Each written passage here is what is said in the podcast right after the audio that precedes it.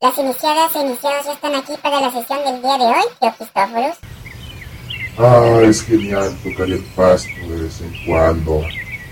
Sí, señor. ¿No lo crees así, Carlos?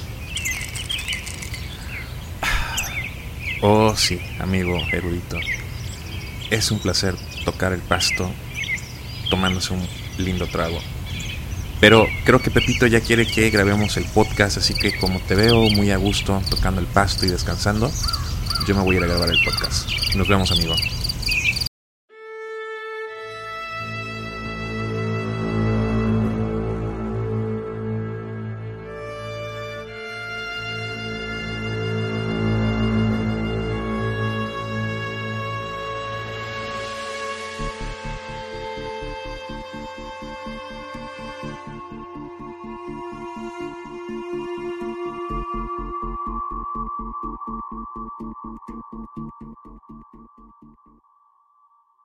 ¿Qué tal amigos? ¿Cómo están? Bienvenidos nuevamente a un capítulo más de los podcasts de Assassin's Creed Latam. Estamos haciendo el primer podcast de este 2023. Eh, Como pueden ver, estamos de vuelta aquí, el buen Fernando y yo. ¿Cómo estás, Fer? Hola, hola Carlos, feliz año nuevo para todos, feliz 2023. Eh, nada, muy contento de estar nuevamente aquí. No nos veíamos desde el forward de octubre, más o menos. Aproximadamente. Eh, sí, nada. Eh, pues nada, aquí muy contento de, ver, mirando que se viene encima con, con los juegos de, de, Ubi, en particular con Assassin's Creed. Y, y, nada, pues siempre guardando la expectativa porque pues no ha habido una fecha, no ha habido nada, pero pues bueno, aquí estamos. Sí, exactamente. Y, y antes de, de, que nos metamos eh, de lleno en el tema, nada más eh, quiero aprovechar para darle las gracias a nuestro buen amigo y crack erudito, que sigue siendo el host oficial de estos podcasts, pero Ahorita se está tomando un pequeño pero muy justo y merecido descanso. Así que pues nada, aquí vamos a estar un ratito también Fernando y yo. Y bueno, vámonos ya de lleno al tema. Fer, pues tenemos que hablar de lo que está pasando en Ubisoft y específicamente con Assassin's Creed Mirage, que pues no tenemos muchas noticias al respecto en cuanto a gameplay y en cuanto a fecha de salida. Los retails en la TAM, al menos no estoy seguro si también eso es en Estados Unidos o en Europa, pero los retails no están ofreciendo las reservas como normalmente eh, sucede después del anuncio de un juego. Por ejemplo, Assassin's Creed Valhalla ya lo podíamos reservar con cualquier, en cualquier tienda de, de videojuegos, eh, seis, ocho meses antes de su lanzamiento. De hecho, al día siguiente de que se anunció, ya se podía reservar. Eso es algo que no ha sucedido ahorita con Assassin's Creed Mirage, al menos en la parte de la TAM. Creo que solo en Amazon en Estados Unidos puedes reservar la versión estándar. Entonces, pues todo eso ha generado un poquito de, de dudas. Por ahí lo último que salió, eh, Fer, fue una nota de un director, del, creo que uno de los directores creativos, no recuerdo el nombre, pero pues él eh, comentaba que, bueno, Assassin's Creed Mirage es un juego que nació gracias al feedback que le dieron todos los fans, ¿no? De que pues ya estaban un poquito cansados del RPG que hemos visto ya desde hace 5 o 6 años aproximadamente con Assassin's Creed Origins y terminando con Valhalla. Entonces, pues se supone que es como una especie de regreso a los juegos clásicos. Sí, en... un, un, vuelta al básico. Es, exactamente. Entonces aquí, Fer, es donde creo que vamos a, a, comenzar porque creo que tú y yo lo hemos discutido mucho en privado y también con, con algunos amigos. En Assassin's Creed Valhalla nos dijeron exactamente lo mismo, pero así específicamente, y nos rompieron el corazón. ¿Tú qué opinas de, esto? Bueno, como tú bien dices, la esperanza es lo, último que se pierde, ¿no? Yo por lo, menos quería ver un final en el capítulo final de pues Assassin's Creed Valhalla donde hiciera justicia al credo de los asesinos, no simplemente easter eggs o referencias o, o ay, lo dijo y ya, pero bueno, no sucedió. Entonces la esperanza se perdió. Y sí, tienes razón. Eh, hemos escuchado esto muchas veces. No, vamos a volver a lo básico, vamos a volver a, al juego, va a tener el, el sabor de Assassin's Creed en el, en, durante todo el juego y lo vas a sentir y lo vas a ver y todo esto. Hemos escuchado a los fans. Bueno, eso lo hemos escuchado bastante, en especial en Valhalla. Y bueno, ahorita uno ya debe tomar, o por lo menos eh, lo digo en mi caso particular, ya tomo con mucho cuidado y con bastantes pinzas y con muy poco hype los anuncios, ¿no? El hecho de que me digan, sí, vamos a volver a lo básico, sí, el sistema de stealth o de...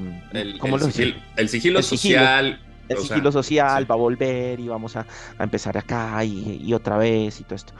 Y lo mismo sucedió pues con el, con el intro, ¿no? Con el, con el tráiler de que nos mostraron al, al inicio, ¿no? Y, y, nada, se ve muy Assassin's Creed, muy Altair, muy como ese, eso, eso que queríamos ver desde, pues básicamente desde Odyssey. Origins no puedo pelear con ello porque Origins era muy, muy, muy, tenía todavía mucha de lo que es el de Assassin's Creed, a pesar de que fue al final que digamos eh, como que se torna ya algo más, más formal el credo y tal, pero pues bueno, Odyssey y Valhalla pues no lo toman, en especial Valhalla, donde la mitología toma mucho lugar y todo esto, entonces toca esperar porque, por ejemplo, ya la cuestión de los demonios que atacan a, a Basim cuando está en el cuarto de los recuerdos, cuando mata o asesina a alguien, pues me da como un poquito de, bueno, ¿qué será esto? Porque pues eso no es común en un juego de Assassin's Creed, llámalo tú Assassin's Creed 1, Assassin's Creed 2, claro. 3 y, y, hasta más o menos Syndicate, ¿no? Me la tomo con pinzas el, el tema y, y, pues hay que verlo también, o sea, si tú te quieres, o, sea, o si pues el aficionado el, o el fan quiere tener hype, maravilloso, está perfecto, lo que pues yo estoy tratando de dar es mi, como mi, mi postura frente a lo que sucedió con Valhalla, eh, que en realidad no me fue muy relevante en cuanto a la historia de Assassin's Creed en realidad, más que todo por la mezcla ya mitológica exagerada, en mi opinión se hizo, pero pues nada. Sí, no puedo estar más, más de acuerdo contigo. Yo no sé si te acuerdas del tráiler de lanzamiento de Assassin's Creed Origins, que eso fue en la conferencia de Xbox, uh -huh. que al final del tráiler, y salía como así de un segundo, la serpiente que vemos, creo que en una de las, de las pirámides, ¿no? Que uh -huh. ahí es cuando empezamos con el famoso show de cómo, cómo sale esa serpiente en el juego, ¿no? Porque cuando la vimos, o sea, a todos se nos hizo como wow, pero qué raro porque esto no es algo que salga en Assassin's Creed, o sea, de dónde va a salir una serpiente enorme y ahí por primera uh -huh. vez jugaron con los famosos brebajes. Y ya luego en Odyssey, pues como pues eran los, eh, los inicios y todo ese rollo, como que pues no tuvieron tanto problema en regresar los artefactos ISU, que realmente no se vio mal, o sea, digo, de Odyssey siempre lo hemos dicho, creo que Odyssey hizo, hizo lo que tenía que hacer, hizo un buen trabajo, nunca nos engañó. Odyssey desde el primer momento nos dijo, va a ser RPG, van a tener dos personajes y uno nada más va a ser canon, vamos a tener romances, va a ser un mundo abierto, va a ser una exploración, o sea, digo, más allá de lo que les puedo no gustar a los fans, pero en esa parte sí tenemos que decir que Odyssey nunca mintió, hizo Correcto. el juego tal cual como lo hizo. Uh -huh. Entonces lo aceptamos, digamos que hasta canónicamente muchas de las cosas fantasiosas que se vieron en el juego estaban bien, no no, había o sea, tenían un, un mejor un tema piso. con eso. Claro, exactamente. Entonces, cuando, cuando llega Valhalla y escuchas a. No fue Darby, fue este otro director que lamentablemente dejó de, de elaborar en, en, en, Ubisoft, el, el director uh -huh. creativo, eh, uh -huh. Ashram. Si estoy. Ashraf. Ashraf él comentaba mucho eso, ¿no? Y, y, me acuerdo ver a, no sé si fue un video de él o de Darby, hablando de que iba a volver el sigilo social y te ponían el gameplay y veías a Eivor entrando ahí entre los monjes y luego, no sé, como jugando ahí, como tratando de hacer una figura de barro o de carpintero o con un cordel. O sea, y, pues Sin decías, un propósito. Eh, o sea, eh, y... eh, exacto. El, el, tema fue ese, que al final sí pusieron eso, pero, pero por ser propósito. RPG, exactamente. O sea, no tuvimos una sola misión en la que fuera necesario eso. ¿Por qué? Porque el RPG te invita a tener una exploración libre. O sea, no es como el sandbox de los juegos anteriores en donde pues era un mundo abierto, pero un mundo abierto lineal. O sea, de hecho, lo que manejaban ahí y, y de forma muy inteligente era, ¿se acuerdan, por ejemplo, en los primeros Assassin's Creed, donde, por ejemplo, en Florencia no podías entrar a todas las zonas, o en Jerusalén con Altair, uh -huh. porque no podías adelantarte a lo que venía del juego. O sea, tenías la libertad de correr por todos lados hasta cierto límite, y ya conforme avanzabas se te descubría el resto del juego. Se te expandía. Claro, pero como ahora puedes agarrar y estás entrando a una aldea pues sí, puedes entrar con sigilo social con los guardias que están de lado, pero como ya puedes escalar lo que demonios sea, pues te vas nada más por la parte del medio, te vas por la parte de atrás y va y sigilo social y va y guardias, o sea, ya no tienes necesidad de hacerlo. Entonces, ahí es cuando, pues sí, obviamente, sí, para mí fue una, no quiero decir burla, pero no encuentro otra palabra a lo mejor más sutil para, para, poderlo decir, porque muchos de nosotros nos, nos emocionamos, volvimos a creer en, en, eso. Y Valhalla tenía todo para que también Eivor pudiera ser un assassin o un oculto, como le quieran llamar, de forma completa. No había necesidad de crear una saga vikinga, ¿no? Que realmente a eso fue lo que se abocaron. Ahí está el artbook en eh, donde el mismo Rafael Acos lo decía, pudimos haber hecho la ropa de Eivor o el traje de Eivor con toques de ocultos, pero queríamos hacer una saga vikinga y por eso le dimos ese toque vikingo. Y si se fijan en todo lo que es referente a Assassin's Creed Valhalla, ¿cuál era el mensaje? Tu saga vikinga, tu saga vikinga, tu saga vikinga. O sea, los ocultos y los assassins prácticamente fueron una decoración dentro de la historia. Que no, fue muy la... no, hubo ningún propósito, en realidad. No, claro, no hubo ningún propósito. O sea, de hecho, si quitamos. Tú terminaste el juego como un vikingo, iniciaste el juego como un vikingo, hiciste todas las cosas de un vikingo, las sagas y las conquistas y todo esto, de un vikingo. Totalmente. O sea, o sea, no fuiste en ningún momento un oculto, descubriste algunas guaridas de los ocultos, pero. Y, o sea, el juego se llama Assassin's Creed. Assassin's Creed, sí. Exacto, no Vikings Creed ni, ni nada por el estilo. Entonces, lo que yo siento o lo que o lo que yo opino y es el miedo que tengo ahorita con Mirage es precisamente eso, de que me presenten un tipo que no es un asesino, de que las referencias, porque esto fue el festival de los easter eggs y de las referencias y del fanservice más que todo, porque no hubo en realidad una interacción directa, el personaje jamás se vuelve un asesino o un oculto como lo quieras llamar, los templarios o los antiguos eran una, una cosa secundaria que si tú querías, te obligaban a completarlo si querías hacer la última misión de pero nada más, o sea, no, no te ofrecieron absolutamente nada más. Tú podías terminar, terminar el juego perfectamente sin acabar con ninguno de los antiguos. Entonces, la lucha entre, entre ocultos y antiguos, o llámalas así y templarios, se volvió un aspecto totalmente secundario. o sea, fue una cosa que, que, que, que, nada que ver, o sea, nada, nada que hacer. Y no solamente eso, sino que no te presentaban la parte mitológica como lo que es en realidad dentro del lore del juego, o sea, los Isu, no te lo presentaban como algo que fuera realmente eso, los que primero vinieron, los que vinieron antes. No, simplemente te mostraron un montón de cosas mitológicas y un montón de, temas mitológicos, pero que en realidad no te resolvieron nada. Y ahí desperdiciaron una gran oportunidad. Una oportunidad gigantesca de hacer algo más chévere. Mira, y esto lo decía Erudito, eh, creo que no sé si lo comentó también en el podcast del, del epílogo, me parece que sí. Cuando al final, y voy a soltar spoilers, chicos, atención, nada más del el epílogo de Assassin's Creed Valhalla, así que ya saben si no adelántale unos 4 o 5 eh, segundos, minutos, pero hay una parte en donde, bueno, ya cuando Eivor acepta esta nueva identidad dentro de sí, que es Javi, y como que comienza a interactuar, ¿no? O sea, como si Javi y Eivor hablaran dentro de la mente del, cuerpo. Hay una parte, bueno, al, final, ¿no? Cuando se supone que pues ya Eivor está en Estados Unidos, está cerca del templo de, de, que vimos en Assassin's Creed 3, y sale nuevamente Javi y incluso le comenta de la tormenta solar, le, le comenta si le hace, le hace eh, conocido ese término. Y ahí, referencia. Ajá, y ahí Javi sale con la ropa de Odín.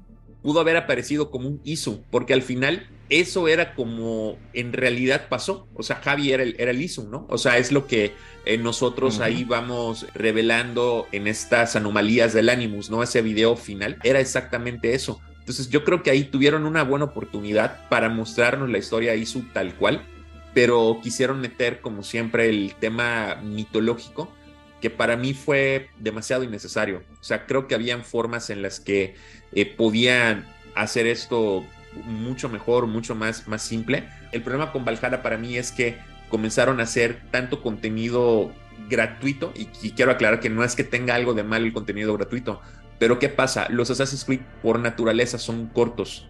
O sea, aquí pasan dos temas. Si alargas más de 40 horas o de 80 horas un juego de Assassin's Creed, vas perdiendo el hilo. Te vuelve aburrido. Te vuelve aburrido. Entonces, pasó un poquito en Origins, en Odyssey, bueno, pues ahí ponte a subir de, de nivel. Entonces, con Valhalla, lo que yo creo que quisieron hacer es decir, bueno, ya lo hicimos largo, pero tenemos que hacerlo más largo, pero la gente no va a querer jugar si lo que juega aparentemente es irrelevante. Entonces, a lo irrelevante le empezaron a dar canonicidad.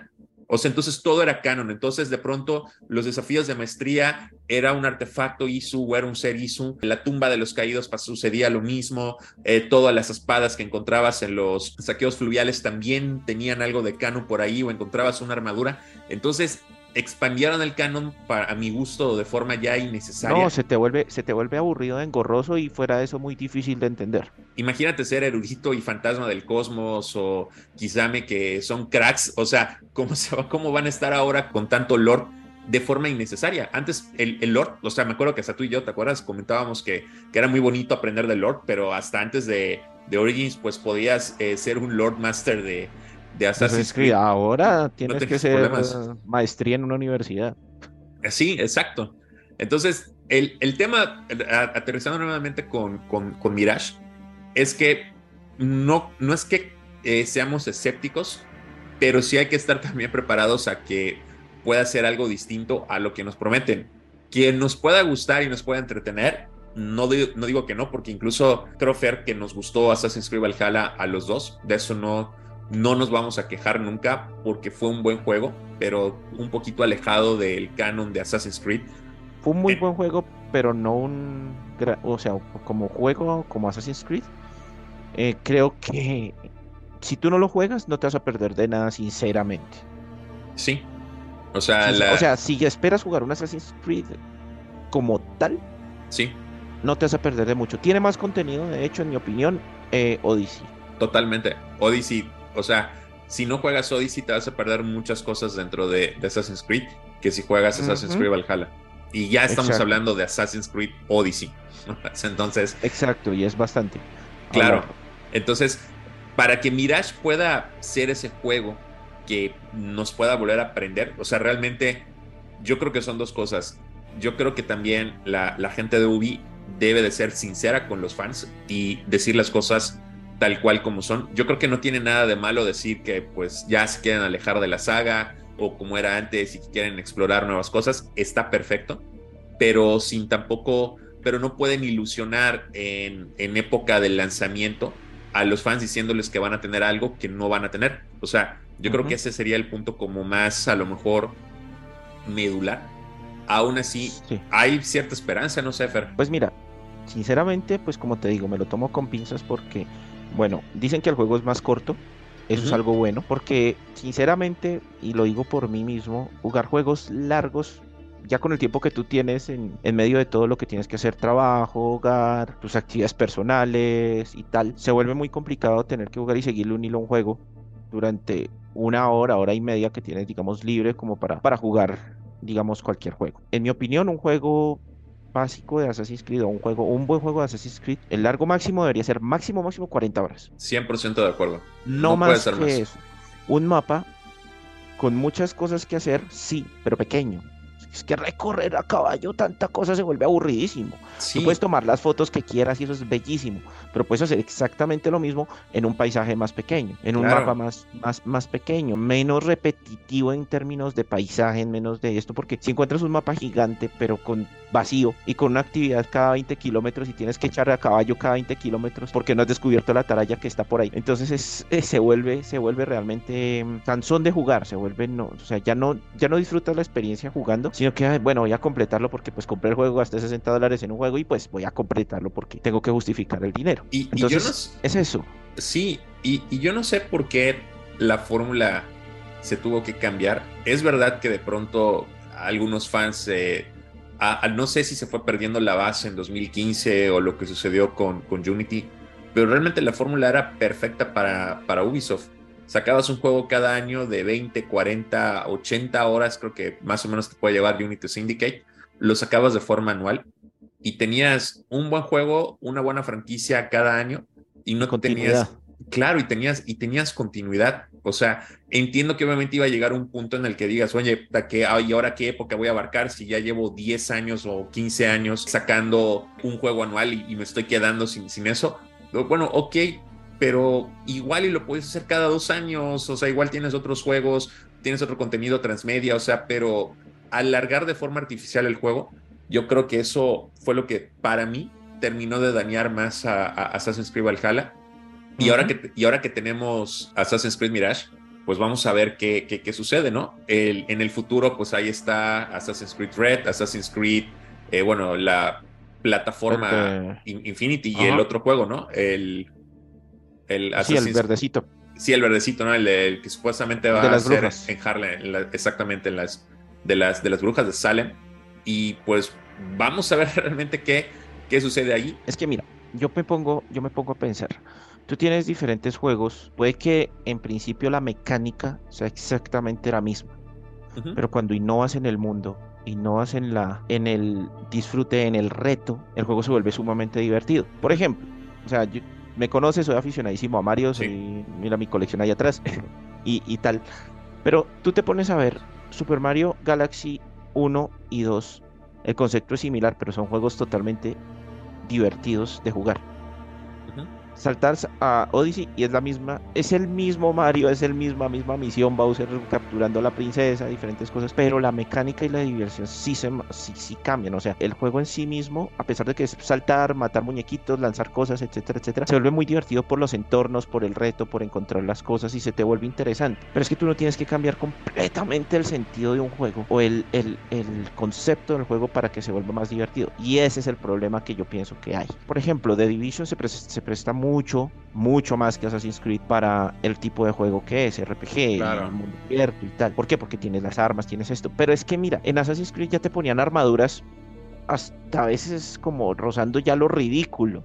Sí. En Valhalla te ponían ya unas armaduras que no se decía, bueno, ¿y, esto qué? ¿Qué tiene que ver? ¿Sí? O sea, y no, estamos, y, no son las, las armaduras, entiendo, del o sea, las que te venden en la tienda, ¿no? Que esas pues son a, a, gusto, no son skins. O sea, creo que te refieres a las armaduras que, por ejemplo, te podías como ganar jugando el contenido gratuito, ¿no? Sí, y, algunas que eran como decir Iron Man versión Ajá. Valhalla. Entonces, te, tú dices, bueno, ya too much. como la, demasiado, las, como las, de Odyssey. Sí, algo así, algo así. O sea, ya dices, bueno, wait, pero pues es que esto ya le pierdes el chiste. En lugar de eso, hacer un juego realmente que sea meritorio que se llame así, porque pues es que es los que venimos de Altair hasta ahorita, creo que listo, el concepto puede que se vuelva, no, que se vuelve repetitivo, que cada año, que no sé qué, dale, muy bien, pero si tú haces las cosas bien hechas, en lugar de hacer una cosa gigantesca, tú puedes hacer lo mismo con algo más pequeño, con una duración acorde y con mucha historia debajo pero es que como que ya como que el tema de la historia se te está te enreda y pues tengo miedo de que por ejemplo no pues de pronto Mirage tengo con pinzas pero por ejemplo este Code Red el de Japón Entonces, ¿qué va a ser? ¿Al fin va a ser un asesino o un samurái? Y aparte, en, en, ese en específico, y esas son palabras que se dijeron en el showcase, dijeron, no recuerdo exactamente las palabras, a lo mejor lo ponemos ahorita en, en para los que vean el video, pero creo que fue algo así como fantasía o queremos hacer algo como, como mágico. O sea, pero fueron así como muy puntuales con las, con las palabras. Sí, de hecho, me acuerdo, creo que contigo y, y, Bionda lo estuvimos comentando eh, en, en, el streaming porque pues era wow. O sea, a Ubisoft Montreal, Assassin's Creed Red, Japón. Como dices, no sabemos si es samurai o no. Y aparte van a, van a, o sea, ya dijeron que, que van a meter fantasía, pues digo, por lo menos ahí, como te digo, no tengan. Ya perdimos. Pero ajá, ahí ya sabes que a lo mejor no va a ser si eres de los fans eh, que les gustan los, los juegos, eh, de los primeros juegos, los, los antiguos, vamos a decirlo así, vamos a decirlo los, los primeros, pues a lo mejor no te va a gustar mucho Red. Exacto. Entonces yo pienso que, que, es eso, que se tiene que mantener un equilibrio entre lo que es Assassin's Creed como tal, la franquicia como tal, lo que funda la franquicia, que en realidad no es la historia o sí, el periodo histórico. El periodo histórico es importante, sí, pero la mejor parte es la trama secreta, la conspiración, lo que es en realidad el, el mundo, por decirlo así, lo que es en realidad el mundo es, es lo que realmente te, te, llena el juego. Pero pues la mitología y todo esto viene como anexo y dicen, ah, no, sí, los mitos existen es por esto que le estaban dando interpretación, no porque fuera así. Entonces... Esa es la cosa. O sea, a ti te lo muestran en, en Valhalla y te dicen, no, es que en este de Down of the Ragnarok, no, es que vas a jugar, pero es como, como Javi, pero en el mundo de fantasía, o sea, según la visión eh, mitológica de las, de las cosas. Pero pues uno, si has jugado a esas antes, vas a decir, no, es que esto no era lo que, lo que es. O sea, la versión mitológica es el cuento de los Isu, pero contado de otra forma. Entonces, eso es lo que uno esperaría encontrar, ¿no? Pero si te van a presentar ya otra cosa totalmente fantasiosa, ya te van a mostrar dragones en, en Japón y vas a empezar a pelear con dragones, más no con de pronto máquinas que habitaban en ese, que existían en ese momento, ya se vuelve un poco que, que no, o sea, ya, ya te declararon ahí de, de entrada que ya va a tomar otra dirección completamente, pero que están utilizando el nombre es porque es comercial y porque ya todo el mundo lo conoce, no porque realmente sea un juego de Assassin's Creed. Exactamente. Y también yo creo que algo que, volviendo un poquito al tema de, cómo es la, merchandising, yo creo como dices, ¿no? El, los fanservice y los easter eggs que nos, que nos van lanzando en, en Assassin's Creed Mirage, en Assassin's Creed Valhalla, es siempre, es, siempre muy similar. ¿Te acuerdas, por ejemplo, cuando salió ya Assassin's Creed Valhalla? estuvieron circulando mucho, ¿no? La, la, la, imagen, ¿no? De por un lado Altair haciendo el, el salto eh, como con forma de águila, ¿no? Cuando va a matar al, soldado y ponían a un lado la foto de Heitam, que también hace al inicio del juego exactamente un salto similar, ¿no? ahorita estamos viendo exactamente eh, circular las mismas, eh, esa, esa misma imagen del Tair, pero ahora con Basi, ¿no? Y todos se hypean, todos dicen, wow, esto es Assassin's Creed, eso es como el Tair, el primer juego, ¿no? Y luego lo juegas y te aparece ahí un unicornio, ¿no? Entonces, esa, esa parte yo creo que ahí yo creo que Ubisoft tiene que ser, que ser claro. Y también, o sea, creo que lo que necesita Ubi para dejar estos temas es pensar en algún juego, nuevo, antiguo, lo que sea, en donde pueda levantar el, mismo fandom que en Assassin's Creed. Yo, yo siento que el tema de Assassin's Creed es que al ser la franquicia que más le deja a, Ubisoft, más que Rainbow Six, más que Just Dance, y cualquiera de los otros eh, juegos. Es Assassin's Creed, eh, la, pues digamos, como la mina de oro. Entonces, obviamente, tienes que cuidar esa mina, pero al tratar de cuidarla, estás haciendo cosas que a lo mejor puede que en una de esas se te quiten, porque si un día, si después de Mirage no resulta, la base se le va a ir. No, no hay forma ya de que, eh, de que la gente vuelva a creer o quiera esperar un Assassin's Creed Red por cualquier merchandising que, que puedan hacer o cualquier tráiler súper bonito, que pues, siempre lo hacen igual que los juegos, pero no, no va a poder eh, pasar nuevamente por, por el fandom. Entonces yo creo que ahí necesitan un juego de lo que sea, tercera persona, primera persona, un shooter, necesitan de veras que ponerlo así. que lo llamen de otra forma, porque es otra cosa. Claro, el, el, el Avatar, a lo mejor en Avatar empiezan a hacer una saga de Avatar y ya nada más dejan Assassin's Creed para la base, para los que siempre hemos estado y ya saben que pues esa base es la que le va a estar pues ahí poniendo ahí su, su granito de arena a las arcas de, de, Ubi, pero ya no va a depender de Assassin's Creed. Para mí eso sería lo mejor. Aunque yo creo que esto de Mirage va a ser como una especie de experimento para saber qué prefiere la gente, ¿no? Si el juego clásico de, de siempre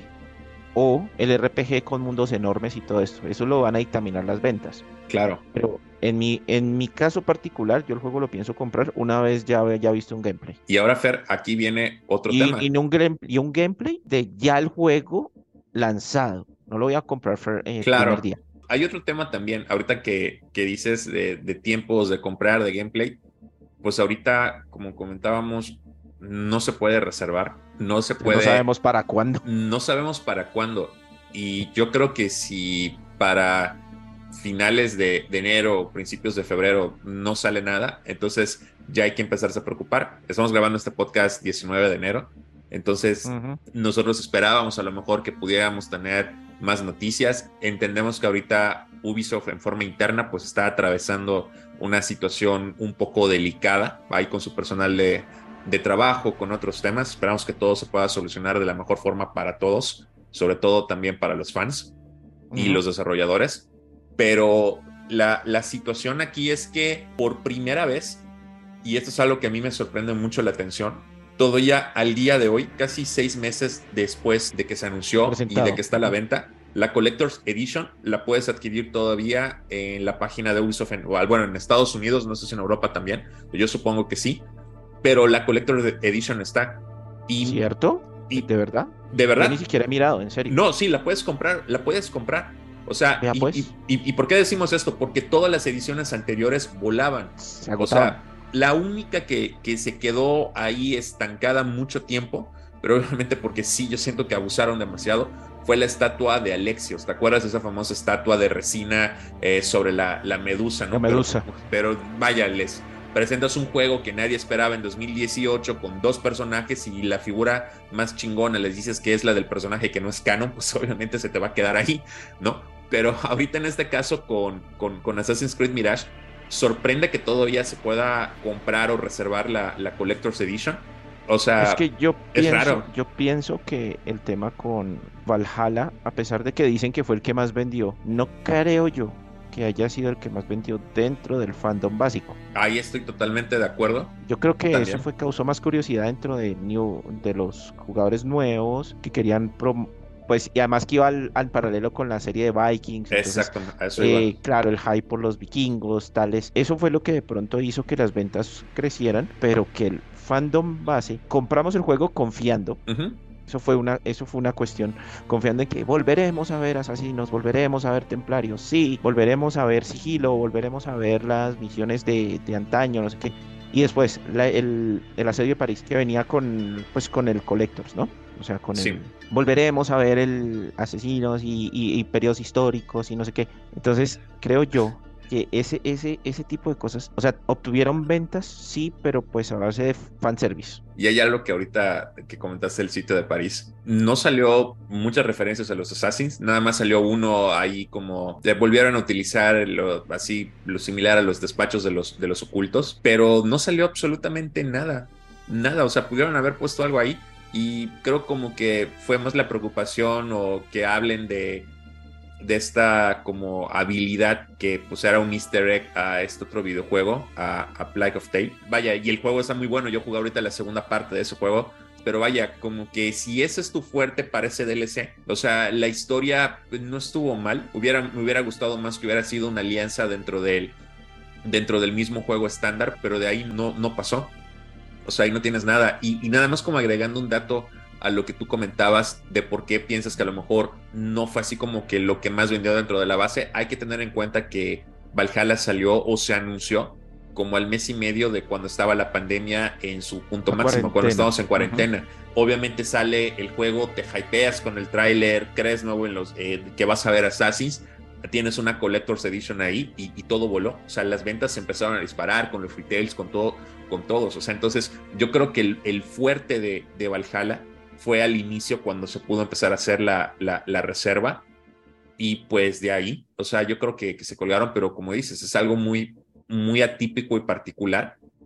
Y no creo que se vuelva a, repetir algo, algo de esa forma si no se regresa a las, a las bases del juego. Sí, exacto, porque el fandom básico, yo creo que ahorita todos estamos desconfiados. El fandom antiguo, por decirlo así. Estamos mirando con, bueno, ¿será?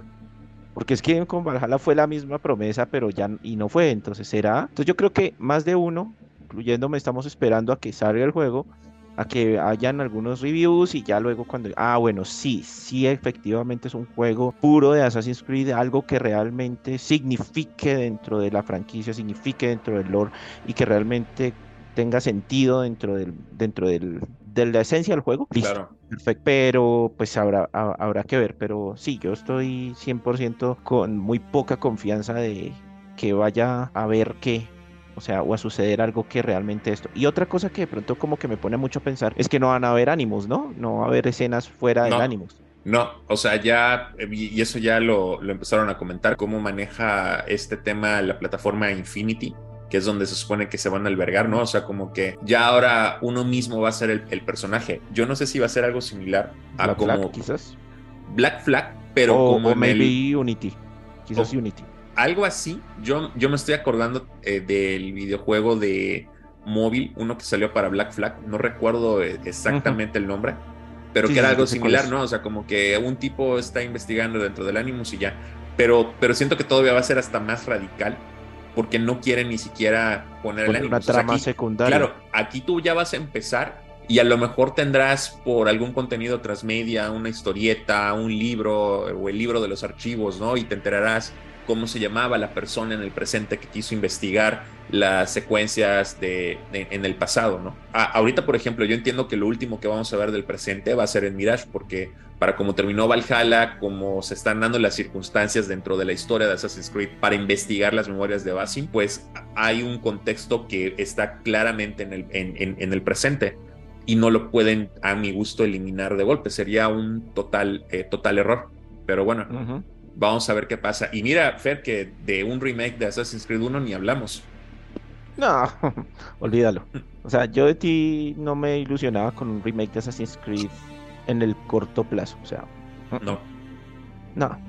Empezando porque pues tendrían que añadir más historia porque pues ahorita ya se pone, ya la historia se volvió gigantesca para lo que era Assassin's Creed 1. Entonces digamos que, y no solamente eso, sino que Assassin's Creed 1, al ser un, el primer juego, como la exploración de que de la franquicia, de, de, si podíamos continuar el juego o no dependiendo de su éxito, era un poquito repetitivo en cuanto a sus misiones y todo eso, y no creería honestamente que calara mucho dentro del, o sea, como para comprar un remake de algo igual que de pronto no eh, se vuelve un poquito repetitivo dentro de su, pues dentro del entorno de esto. Es sería bellísimo ver Jerusalén con, con gráficos de última generación, eso sí, sería maravilloso, pero pues la verdad tocaría complementar un poco la historia sobre, sobre esto para pues digamos que se vuelva algo como de valor. Sí, yo pienso que a lo mejor en un hipotético Season Pass de Mirage podría quedar maravilloso, pero no veo al equipo de Ubi trabajando en un remake, ni veo, como tú mencionas, que haya, que haya un interés por, las, por, lo que tú comentas, ¿no? O sea,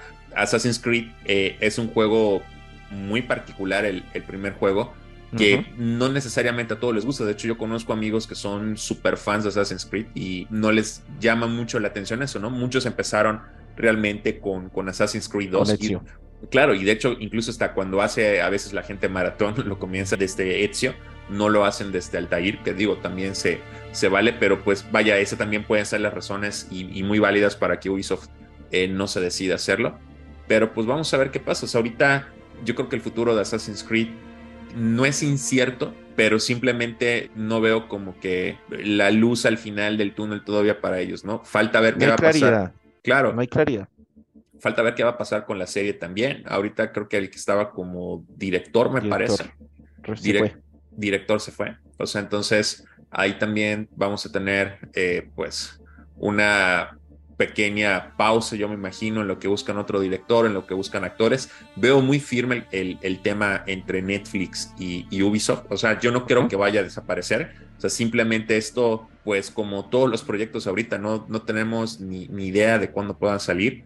Y pues ojalá lo hagan bien porque ahorita con The Last of Us, la, la serie, no sé si la has visto, Fer, dejaron un hasta ahora van dejando gran huella y van a tener que pues hacer algo muy bueno para superar algo como, como lo que fue de Last of Us, que hasta el momento he visto, por lo que he visto es la mejor serie que han sacado basada en un videojuego. No solamente es la mejor serie de, un videojuego ahorita, sino que posiblemente sea una de las mejores series que, que hayan salido en, en, HBO, por lo menos este año yo creo que va a ser la, la mejor serie, pero para mí está al nivel de Game of Thrones, está al nivel de Half of Dragon. Bueno, los directores o, los creadores fueron los mismos que hicieron Chernobyl. A mí me encantó esa serie, está muy, muy buena esa serie. Entonces, yo creo que The Last of Us va a estar, pero al 100. Ya Assassin's Creed Ubisoft ya no puede seguir desgastando más a la, a la franquicia y al fandom con contenido que no valga la pena. La película me gustó, pero no me atrapó sé que no pudo haber sido mucho mejor. Muchísimo fue buena, mejor. Pero fue, pudo haber sido mucho mejor. Vaya, si, si nos dan algo similar a la película, la verdad es que va a ser muy decepcionante. A mí me daría mucha pena porque ya la franquicia merece que se le trate con la seriedad del amor que todos los fans le, le tenemos. Y pues yo espero que, que, así sea, ¿no? Yo espero que ya vamos a estar viendo de aquí a 2025, 2026. No tengo ni idea de cuándo pueda salir plataforma Infinity, que sería ya lo último del, del proyecto, en donde ya va a estar albergado Red y el, y el otro videojuego. Pero yo espero de verdad que, lo hagan, no solamente con esas ganas, sino con, con ese amor que le tenemos todos a, la saga, Fer. Exacto, y, y, ver que hay franquicias que se han sostenido durante muchísimo más tiempo y que han sido exitosas siempre. Sí. A pesar de que su base es exactamente la misma y sus mecánicas son exactamente la misma, no necesitan cambiar toda la historia ni toda la base para hacer algo realmente bueno. Entonces, y que atrape y que sea algo, algo genial. Por ejemplo, hace poco estaba jugando este juego Darksiders. buenísimo. Que señor juegazo. Claro.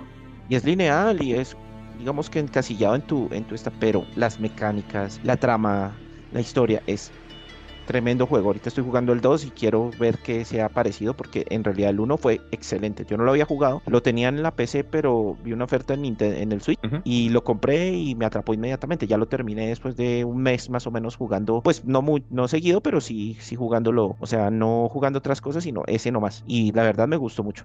y, y, a mí me, me, me pasó lo mismo, te digo. O sea, yo ahorita he estado jugando Mira, algo que me que jugué a Black Tail y jugué también Watch Dog. De hecho, ahorita estamos haciendo directo de Watch Dog en, en Twitch. Pero me, me, llama la atención porque me doy cuenta que ya no estamos, bueno, al menos, señores, estamos hablando de dos personas de 40 años. pero, pero obviamente ya, eh, digo, la misma vida, o sea, yo sé que a lo mejor gente mucho más chica que nosotros le pasa lo mismo entre universidad, entre trabajo, ya no te da tanto tiempo para poder jugar un juego en donde la base es la historia tan, tantas horas. O sea, yo entiendo que hay gente que todas las noches se mete y se pone a jugar con sus amigos eh, Call of Duty y juegas una hora, dos horas, cuatro horas a lo mejor, pero ese es tu desestrés, como está FIFA, porque son juegos creados para eso. O sea, exacto. Pero para quienes nos gustan los juegos de una de tercera persona, de, una historia, Con historia. donde es, lineal, exacto, que te expandan todo el tiempo la historia o que te pongan modo fácil, modo difícil, modo complicado, te metan 20 enemigos en donde lo mejor sea que tardes tres días en derrotarlos, pues a veces sí se vuelve, sí se vuelve complicado. Entonces, si Ubi se va por esa línea, yo creo que poco a poco van a ir perdiendo la base de Assassin's Creed y sería una lástima porque se supone que los cambios que hicieron era para recuperar a la gente, para recuperar a la base, a pesar de que Odyssey fue nominado a Juego del Año, a pesar de las excelentes ventas que aparentemente ha tenido eh, Assassin's Creed Valhalla, pero no termina de hacer ese clic en la comunidad gaming. No estamos hablando de la base de Assassin's Creed. o sea, la común. ¿Cómo? Es que, mira, creo yo que juegos como Elden Ring, que es tremendo juego, el juego del año, ¿no? Claro. Son lineales, no son tan grandes, o sea, son mundo son mundo semiabierto o sandbox, donde tú sigues tu misión, si no me, si me equivoco, corrígeme, pero... No lo he jugado todavía. La complejidad del juego es lo que lo hace divertido, ¿no? Yo tampoco lo juego porque no tengo PlayStation. O, con, o bueno, no, no tengo Play ni pues, Xbox. no, estoy, no estoy jugándolo en, en PC ni nada, ni en Xbox ni nada esto. Pero en fin, es, eh, y se, es lineal y tal. O sea, ¿qué, qué, qué es lo que está pasando ahorita en la tendencia de los videojuegos generales? Están haciéndote juegos bellísimos. Bellísimos, gráficamente hermosos, porque ¿para qué? Unos paisajes perfectos, unos personajes ya que te, ya no se distingue si son humanos o, o, de computador o, gráficas, y te, se enfatizan en mundos gigantescos, enormes de 150 horas, 200 horas, haciendo lo mismo, y es todos los juegos. O sea, yo no estoy hablando de Assassin's Creed solamente, estoy hablando de muchos juegos de la tendencia. Al final, esos juegos se te vuelven complicados, que tú los juegas una vez, lo terminas, te olvidaste de ellos. O sea, no tiene una capacidad de rejugar muy grande, ¿sí? Pero juegos más cortos, juegos con una historia memorable, juegos con una historia que, te atrape, más pequeños. Porque es que no es tanto la largura la que justifica el costo del juego, pienso yo, es lo divertido del juego. Exacto. Sí, entonces si son, si son, pueden ser obras maestras gráficamente hablando, pero si su contenido en sí mismo es poco divertido, no se cumplió el objetivo de un juego, ¿no? El juego no te debe estresar, el juego no te debe aburrir, el juego te debe divertir. Entonces es lo que, lo que está pasando y es por eso que pienso que pienso yo que juegos mucho más sencillos, juegos mucho, juegos mucho menos potentes gráficamente hablando, que en realidad son más cortos o incluso juegos de antes, de, estamos hablando de 6, 7 años antes, son muchísimo más en este momento más divertidos que juegos ahorita excesivamente largos en mundos hermosísimos pero semi vacíos que realmente son muchísimas horas que no son horas jugando o haciendo algo dentro del juego, sino andando el mapa. Entonces digamos que eso no tiene realmente nada de, por ejemplo, divertido, por decirlo así. Entonces yo pienso que se debe volver como a, a las bases, ¿no? En general, juegos más compactos, menos grandes, bonitos gráficamente hablando, sí, claro, pero que no sea, digamos, la razón del juego, sino que sean realmente buenos, que tengan una historia que te atrape, que sean divertidos y con unas mecánicas eh, chéveres para jugar. Es lo que pienso yo que debería volver otra vez a, imponerse en lugar de cada vez más realismo, más grande y más, mm, en términos generales, aburrido. Sí, para mí es una cuestión de identidad. Yo compré hace poco para PC, agarré un buen precio a Cuphead y Cuphead, pues es un juego. Juegazo. Es un juegazo. Es divertido. Y, yo sé cómo lo tengo como mi juego de estrés. Me cuesta mucho, de verdad, no he pasado, sobre todo porque ese juego tiene la peculiaridad que si lo pones en fácil te dices, no avanzas, de veras que es el diablo al que tienes que, que vencer ahí. Lo padre de eso es que yo ya sé que ese juego es así.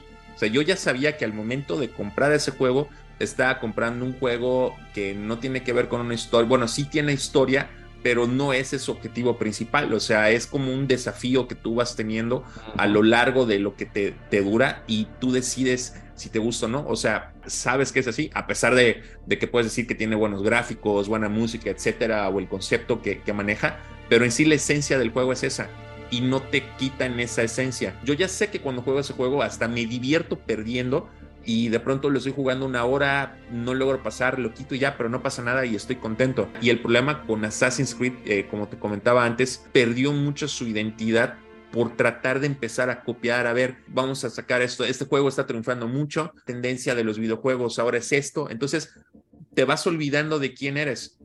Y mira, por ejemplo, como ahorita los, los juegos de Sony, todos son eh, exitosos y ninguno lleva más de 40 horas, si no me equivoco. Yo creo que hasta menos, a lo mucho menos a lo mejor, pero ahí tienes a, los dos de Spider-Man, tienes Horizon Zero Dawn, bueno, los dos de Horizon, y tienes eh, los dos también juegos de, God of War, que son juegos cortos, son juegos muy cortos, de tercera persona, con una historia, y las ventas no paran. No divertidos. claro, y son divertidos, porque sabes que estás comprando una historia, o sea, que tiene sus coleccionables, sus misiones secundarias y demás, como cualquier juego, y está perfecto, pero no lo sientes forzado, no lo sientes cansado, y son juegos que todo el tiempo están vendiendo. No, no sé por qué tienes que tratar de distorsionar todo lo que tienes ya como esencia de un juego. tu historia, ajá. Claro, para tenerlo que hacer así, porque, o sea, ¿cuántas ventas más vas a poder ganar con eso? Pero ¿cuántas vas a ir perdiendo gradualmente cuando los fans se den cuenta que lo que a ti te gustaba ya no está en los juegos, más que el nombre? O sea, esa es la realidad también. Exactamente. Pero pues nada, vamos a esperar qué sucede con, con Mirage y, y, pues nada, ya. No podemos hacer otra cosa sino esperar. Exactamente. O sea, ahorita nada más tenemos que esperar a ver qué va a pasar.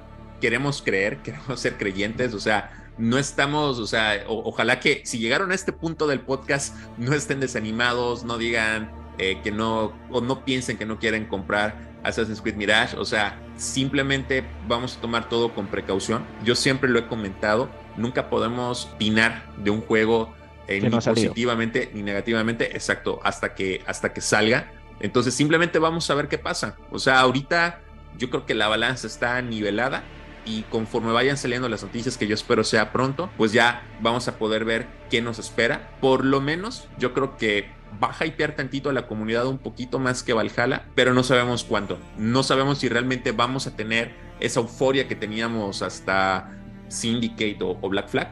Eso ya Exacto. el tiempo lo dirá. Pero bueno, vamos a dejar hasta acá este capítulo. Les agradecemos mucho de verdad si llegaron hasta este punto. No se pierdan todas las noticias, sigan las redes sociales de Assassin's Creed Latam, sigan los directos que estamos haciendo en Twitch y pues eh, recomiéndenos si les gustó este podcast. Y pues nos vemos en la próxima. Fernando, ¿algún último comentario? No, gracias a ti, Carlos. Y pues sí, síganos en todas las redes sociales. Ya nos conocen, Assassin's Creed Latam. Y nada, estaremos muy pendientes de todo lo que vaya saliendo. Les estaremos informando de todos los avances que vayan. Incluso, ojalá una fecha de salida de Mirage. Ojalá pronto. Y, y nada, un abrazo para todos. Nos vemos, amigos. Que estén muy bien.